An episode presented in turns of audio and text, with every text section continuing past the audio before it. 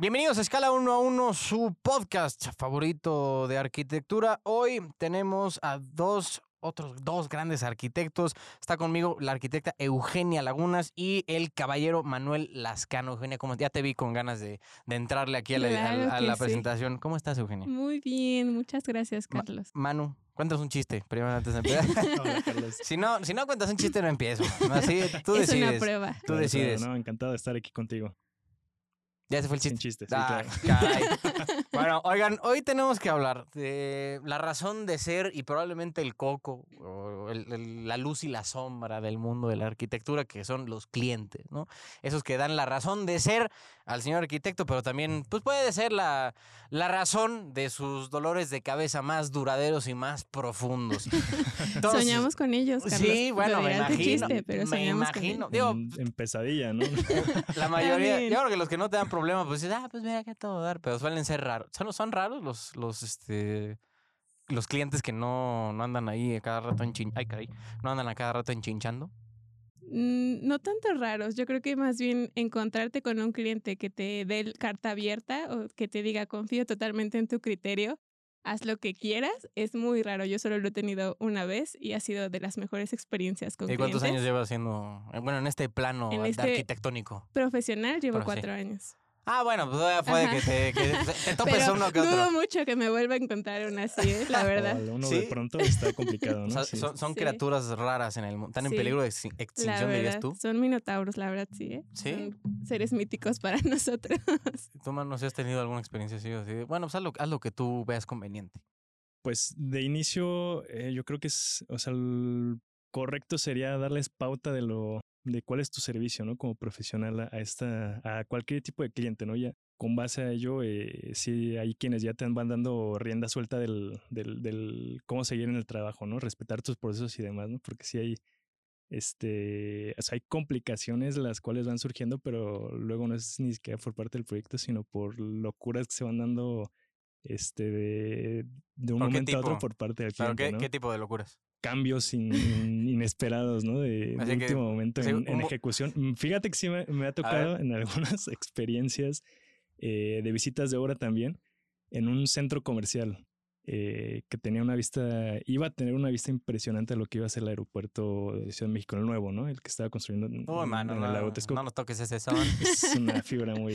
Ahí hay pañuelos, ahí hay pañuelos por si alguien ocupa. Sí, pero, pero sí, o sea, ya eran Pero ¿cómo? O sea, últimas pues, semanas si no de había, ejecución. No había nada, mi hermano. Entonces, ¿cuál? Ah, o sea, No, ya está. sea, ¿Cuál es? No, ese ya, era, era un proyecto, era un centro comercial. ¿Cómo se llama? eh, se ¿O está- llama quedó Paseo Ventura. Sí, se quedó en proyecto y ya está hecho? No, ya está Ah, eh, construido. Paseo Ventura. Ah, ok. Pero a últimas semanas de su ejecución eh, tenía un, un mirador este, muy bonito, la verdad, una vista muy padre a lo que futuramente podría darse en, en esa... sea, lo que ahora nada más es una estructura, zona, ¿no?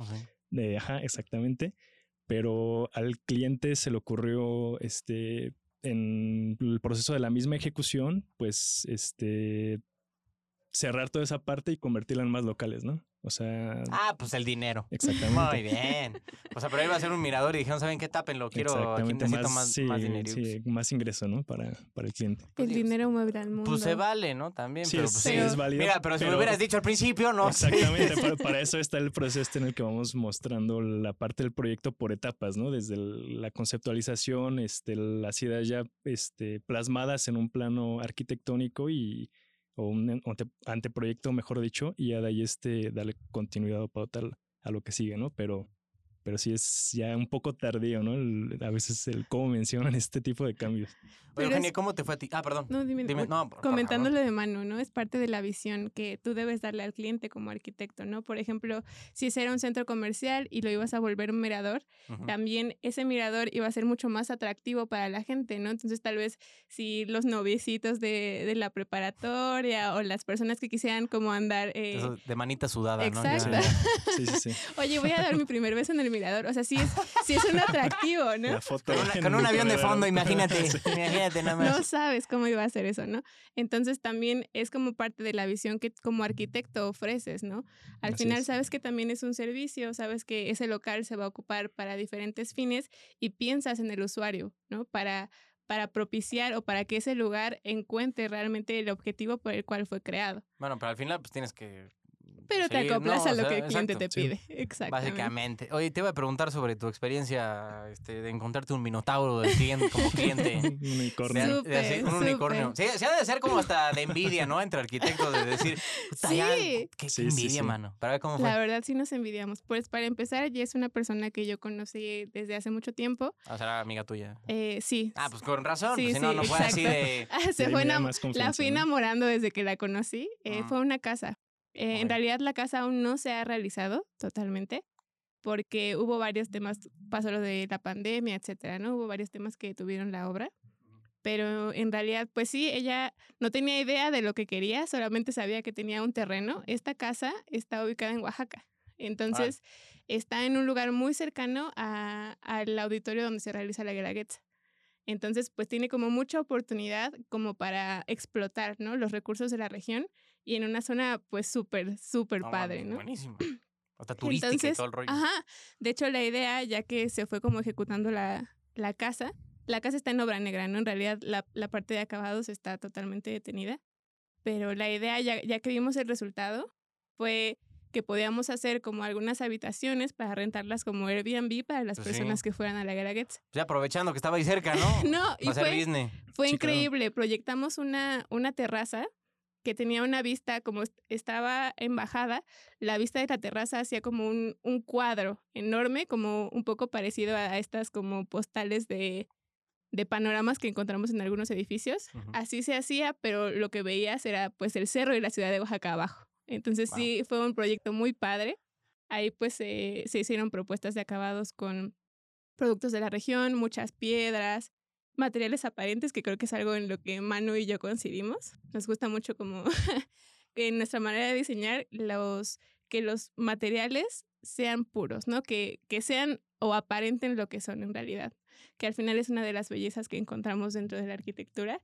Y pues esta persona me dio carta abierta y me dijo, ¿sabes qué? Yo confío en tu gusto, tú diseña, yo sé que quiero algo, pero no sé qué quiero y confío en que tú me vas a dar la mejor opción y pues así sucedió. Ay, pues qué bueno. Digo, qué mal que esté parada la obra, pero pues bueno, confiamos en que eventualmente se pueda terminar el proyecto, Realizar. ¿no? Proyecto. Oye, sí, la pero a ver, verdad, sí. vamos a meternos un poco más a este asunto, porque una cosa es la carrera, no lo que estudias, estás tú en un salón de clases, todo muy bien con tu este, prof, y pues ya otra muy distinta es meterte al mundo real, ¿no? Al final, y pues en el caso de, de ustedes los arquitectos, pues es un mundo mucho más real porque pues tienen que tratar con, con clientes, ¿no? Ya lo estamos hablando. ¿Cómo se enfrenta con este tipo de situaciones? O sea, de pasar de un este, salón de clases donde lo único que tienes que hacer es lidiar con un maestro o una maestra, que de eso depende tu calificación, Claro. contra un cliente que de eso depende que pu- tu trabajo, ¿no? O que te paguen. Entonces, ¿cómo, es, ¿cómo hay que lidiar con ese cambio, con esa este, situación? Pues más bien es ese éxodo, ¿no? Entre el temor al plumón rojo sobre tus planos y a, y a después sabes que no te voy a pagar. ¿no?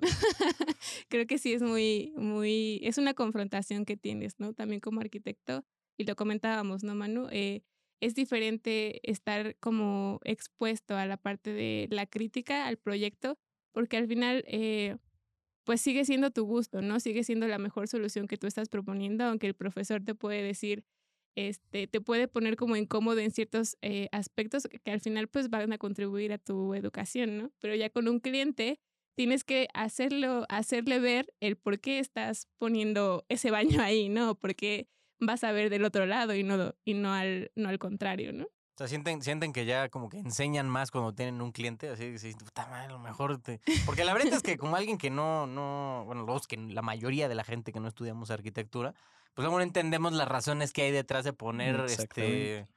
Pues si te decías, ¿no? Pues un baño ahí, ¿no? En, el, en ese mendigo lugar, porque digo, güey, no quiero ese baño ahí, pues es que no puede ir en otro lado, mi hermano, porque tiene que cumplir con X, X, Y, Z. Exactamente. Sí, Ahí Manu y- es el experto, ¿no?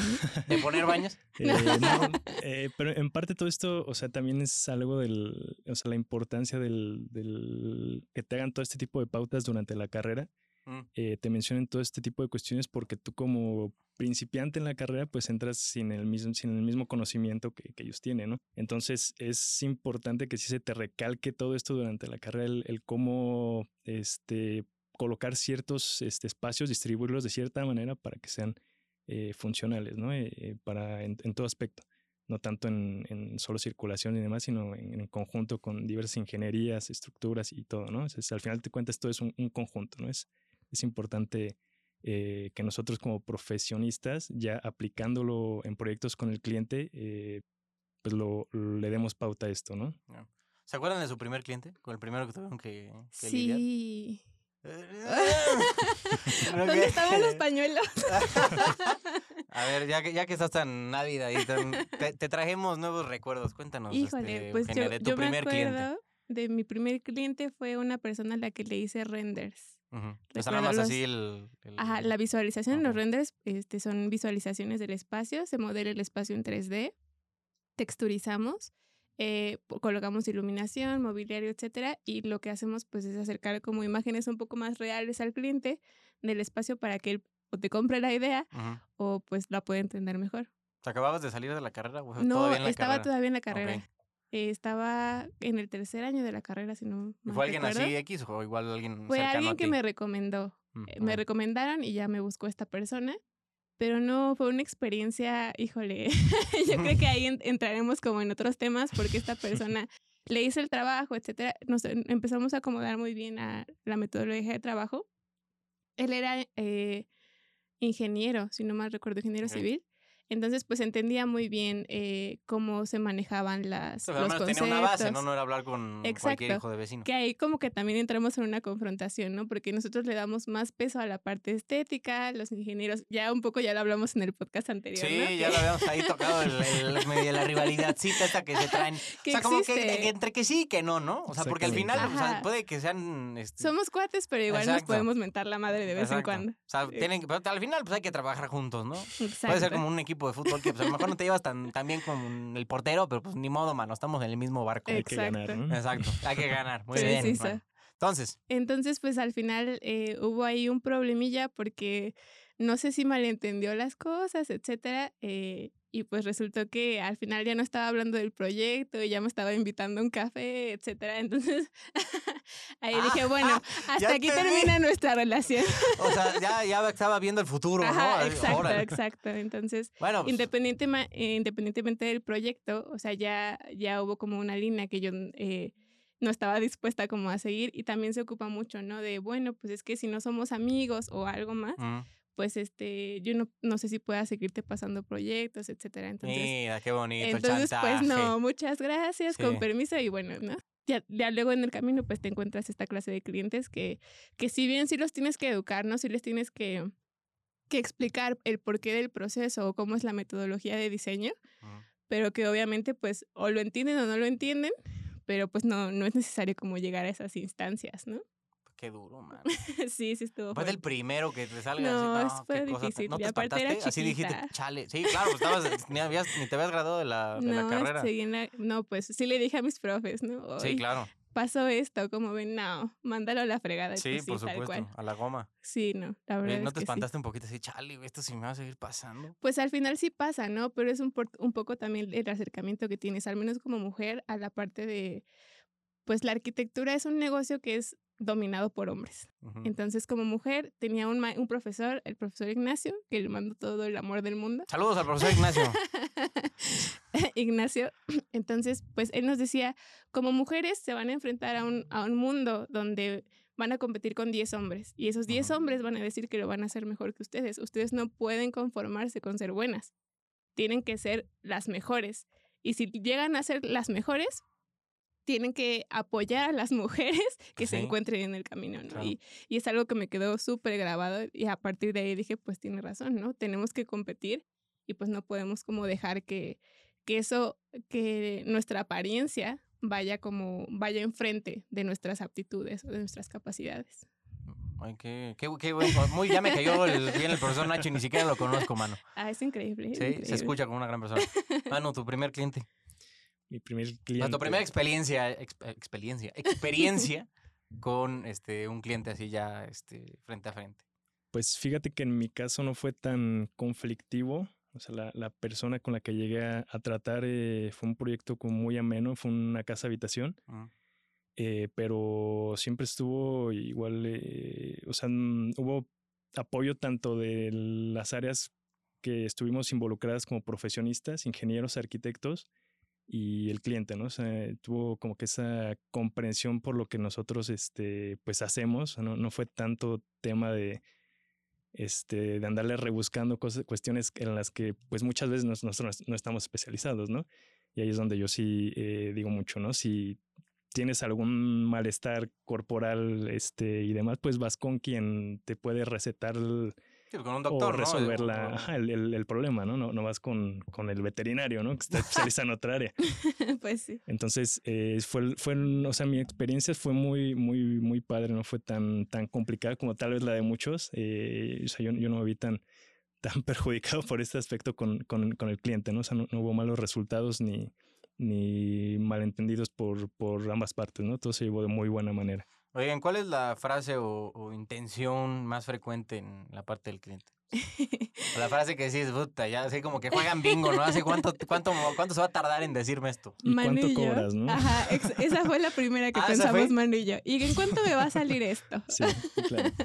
Pero, o sea... que también entiendan, ¿no? Que pues como, como, si vas a contratar un servicio de arquitectura, pues necesitas saber pues, de a cómo estamos hablando, ¿no? Pero, muchas veces ahí viene el, o sea, la parte del el, el beneficio, ¿no? De que te da un, un profesional este, en, en, los trabajos, ¿no? Y tú puedes muchas veces y es lo que hacen la mayoría, acudir con, con quienes construyen, que son los, los albañiles, los maestros, eh, y ellos mismos los asesoran, pero muchas veces son temas que, que, se vuelven complejos para ellos y no, digamos, no están tan capacitados para, para resolver ciertas temáticas, ¿no? Ciertas, ciertas cuestiones que, e, e, incluso en temas estructurales, ¿no? Incluso entre nosotros como arquitectos hay quienes no estamos especializados en ellos y tenemos que recurrir a a otros este, profesionistas como son los estructuristas, ya sea arquitecto estructurista o ingeniero estructurista, para que resuelvan ciertos temas, ¿no? Pero, o sea, sí es algo que, que, en lo que pues se tiene que tener mucho cuidado, ¿no? En, a quién este, acudes para, para solucionar estas, estas problemáticas o estas cuestiones, ¿no? Pero igual pues en el dinero, ¿no? También eso implica una metodología. Por ejemplo, cuando un cliente, a mí me tocaba una vez, ¿no? Eh, íbamos a visitar un inmueble y la, la señora era una señora pues de estas señoras que pues les gusta remodelar su casa de repente, ¿no? Entonces acababa de, de comprar una casa eh, ahí por el norte y me decía, yo acababa de llegar a la visita nada más para que me contara pues qué es lo que quería hacer, eh, cuál era, ver la casa, ver de qué se trataba, porque... El espacio, ¿no? Así como... Ajá, pero ni siquiera me había dicho qué es lo que, lo que pretendía, ¿no? Nada más me, nos contactó, fuimos a hacer la visita y yo había entrado, llevaba cinco minutos de haberme presentado y la señora ya había voltado y me, dijo, y me dijo, pero ¿cuánto va a ser de la remodelación? y la verdad es que me impactó y dije, oh, este, bueno primero podemos platicar qué es lo que eh, puedes creer que estás necesitando. También es un tema que Manu y yo habíamos tocado, que muchas veces el cliente cree que, que es lo que necesita, pero regularmente no sabe qué es lo que necesita. Porque como profesional... O sea, como tiene una idea así medio vaga. Exacto. es que quiero algo más padre. Exacto. ok, sí, pero vamos. Exacto. Entonces, eh, por ejemplo, tú como profesional le ofreces eh, darle solución a esa clase de problemáticas. Eh, muchas veces te puede pedir, no sé, yo, yo creo que necesito una casa de 10 pisos, pero te das cuenta que es una pareja joven, tal vez, que tiene un perrito. Pues, ¿sabes qué? Yo te, yo te recomiendo que no estés una casa de 10 pisos, ¿no? Eh, con el recurso que me estás ofreciendo, yo te puedo dar una mejor solución, porque esa es mi profesión, ¿no? Eso es lo que, para lo que tú me estás contratando, para darte la mejor opción con las opciones que tú tienes. Y en parte, o sea, aquí entra mucho también la cuestión de la normativa, ¿no? El, el ¿Qué te brinda tu terreno, eh, tu predio, este, en cuanto a, las normas, este, para que tú puedas desarrollar algo, ¿no? Porque muchas veces eh, mm, están las cuestiones de que alguien quiere meter un edificio de usos mixtos donde el mismo la misma normatividad que te marca el, este, la zona. Mixto es poner casas con este, pues pueden ser, pueden ser viviendas con comercio en planta baja, oficinas, ¿no? Es este. O sea, como esos que tienen un este, oxito abajo. Exactamente, ¿no? Eso también, exactamente, eso también contaría como un uso mixto, ¿no? Okay. O sea, si, no es, si no es 100% de departamentos o de casa, ya se considera este, mixto. ¿no? Exactamente. Pues, digo, eh, a ver, ¿no? Pues ya sabes, sí, sí, sí. Así está bien. Y, y, muchas veces está, está toda esta problemática, ¿no? Porque eh, te pueden pedir que, que desarrolles este, ciertos proyectos, pero también tenemos que meternos mucho en, en este tema del, del, de qué es lo que te estipula tu mismo terreno, ¿no? ¿Qué es lo que, te, lo que tienes permitido construir, incluso en remodelaciones? Hay quienes, eh, pues, quieren agregar más cantidad de niveles, pero también el, tu mismo predio no te lo, no te lo permite, ¿no? Entonces ahí sí es como un algo también que nosotros tenemos que recalcarle mucho a, los clientes eh, y pues de, hacerlo de la mejor manera para que también no, este no mm, pues no te manden al, carajo ¿no? no y la típica y es muy necesario sacar el permiso para construcción dude pues si quieres construir yo creo que sí, es muy necesario. de preferencia no no vaya a ser aquí que nos metamos en una, una bronca. Sí. Eso también o sea además del dinero también el tema del como regulatorio de permisos también es y es algo que puede ser como también tradicional no tal vez en los países eh, en Latinoamérica se da mucho no pero también sí la neta es que sí nos vale un poco ¿no? Sí, la verdad, y más porque, como lo comentaba Manu, ¿no? Estamos acostumbrados a que sea más bien el maestro constructor quien haga la obra. Muchas veces, eh, la verdad es que los albañiles se merecen todo el respeto de los arquitectos porque la verdad, eh, la manera en la que hacen las cosas, pues son, eh, es guiada por la experiencia. Sí, materializan todo aquello que pues, nosotros plasmamos no podemos. exactamente en un, papel. Pero lo peligroso de que un, de que un albañil construya sin un arquitecto, pues puede traducirse inclusive, aparte de la calidad de vida de la persona que vaya a vivir ahí, pues inclusive en que siga viviendo, ¿no? Exactamente. Entonces sí es como un tema que no estamos acostumbrados a, regular o a hacer como las cosas, la metodología que deberíamos llevar, pero es también un poco la, la parte que tenemos nosotros, ¿no? O la, pues lo que nos toca hacer por el cliente de educarlo respecto a eso, ¿no? ¿Cuál es la importancia? Lo comentábamos alguna vez muchas veces una casa que te puede construir muy bien, tal vez un albañil que tenga todo el conocimiento del mundo. Al final estamos también acostumbrados a que la construcción se haga pues por periodos largos de tiempo, ¿no? Tal vez lo hace, lo comienza el papá y la termina el hijo, pero al final eh, esa construcción que te iba a tomar tal vez eh, una inversión considerable. Un maestro albañil, tal vez mm, tú necesitas unas columnas de 30 centímetros, el albañil te las va a poner de 60 porque pues no vaya a hacer que se caiga. Y al final esa construcción, ya al término, a los 10 años que te tomó hacerla, te va a costar el doble de, de lo que pudo haberte costado si al, si al principio lo, lo, proyectaras con un arquitecto. Y es algo que no, no se ve, ¿no? O no se comenta. Oye, hablando un poco con este tema de lidiar con los clientes, a lo mejor unos más difíciles que otros, eh, creo que una que me surgió ahorita, una pregunta que me surgió ahorita es, ¿les dieron alguna especie de de curso, de clase, de cómo lidiar con estas personas? ¿O fue así de a la buena de Dios? Así como con tu intuición, mano. Pues ahí, échale. Cuéntanos, mano. Pues ah, ah, sí. A ver, a ver mano. Yo, creo que es parte de, o sea, de uno como profesionista darles el mejor servicio, ¿no? No, no, no, o sea, sí, pero no, no te dan ese, no, o sea, como, como arquitecto no tienes una clase, ¿no? De cómo lidiar con un cliente. No, ¿qué crees que en mi caso, mm. por parte de mi universidad, no, no están Yo no sé, a lo, mejor, a lo mejor hay una o yo estoy aquí inventándome nosotros este, un curso, ¿no? Yo en mi caso yo creo que aprendo también por parte de, bueno, en parte por los, los profesores, ¿no? Porque hay muchos que son complicadísimos, que te hacen la, eh, la misma carrera muy pesada y, ahí es como cuando tú vas como que midiendo el agua a los camotes, ¿no? De lo que te espera en un futuro con los clientes también, ¿no? Espero que las universidades de México escuchen este Oye, podcast. Estaría, estaría bueno, ¿no? Yo sí tuve una clase. aunque sea uno de un, con una psicóloga, no sé, alguien que te ayude como a negociar y decir, oye, carnal, pues, si te pasa tal, ¿qué haces? ¿No? Y ahí simulas. Exacto. Pero, ¿tuviste una clase? Yo tuve una que iba como parecida, se llama el arquitecto como empresario mm. y te pues te daban la verdad una embarrada, ¿no? De qué es lo que tenías que considerar si como arquitecto, porque nadie te enseña a cobrar en realidad cuando estás en la universidad es una de las de los retos, sí, en, la profesión. Exacto, de los Digo, porque puedes cobrar lo que cuesta el material, ¿no? Pero pues cuánto cuánto vas a ganar tú? Exacto, ¿cuánto, cuesta mi trabajo? Exacto. Entonces, pues nos ayudaron un poquito como a darnos cuenta de qué es lo que debíamos considerar, pero tal cual, ¿qué hacer cuando un cliente se te pone difícil? Pues hincarte y ponerte a rezar porque nos dejaron a la deriva. Por una cara bonita. Pero bueno, ya que tienen un par de años de experiencia, ¿cómo han encontrado que es una buena forma de, este, pues de poder sortear una confrontación o una especie de, pues, conflicto, ¿no? Con, con un cliente. ¿Cómo, pues con la historia? ¿Qué les ha pues dado la experiencia, pues? Pues a mí se me hace un poco errónea, tal vez esa frase del cliente tiene la razón, porque no siempre el cliente tiene la razón. Y es lo que comentábamos. Eh, tú como profesionista estás ofreciendo los conocimientos que tienes para darle solución a la problemática del cliente. Entonces, si el cliente es difícil o si al cliente no le parece alguna idea, siempre es como tratar de conciliar, ¿no? Tratar de hacer que la idea o que, que el cliente se sienta escuchado, para empezar, que tú también como arquitecto le bajes un poquito a tu ego de que no siempre se va a tener que hacer o, o, no siempre vas a tener que ir sobre tu estilo, ¿no?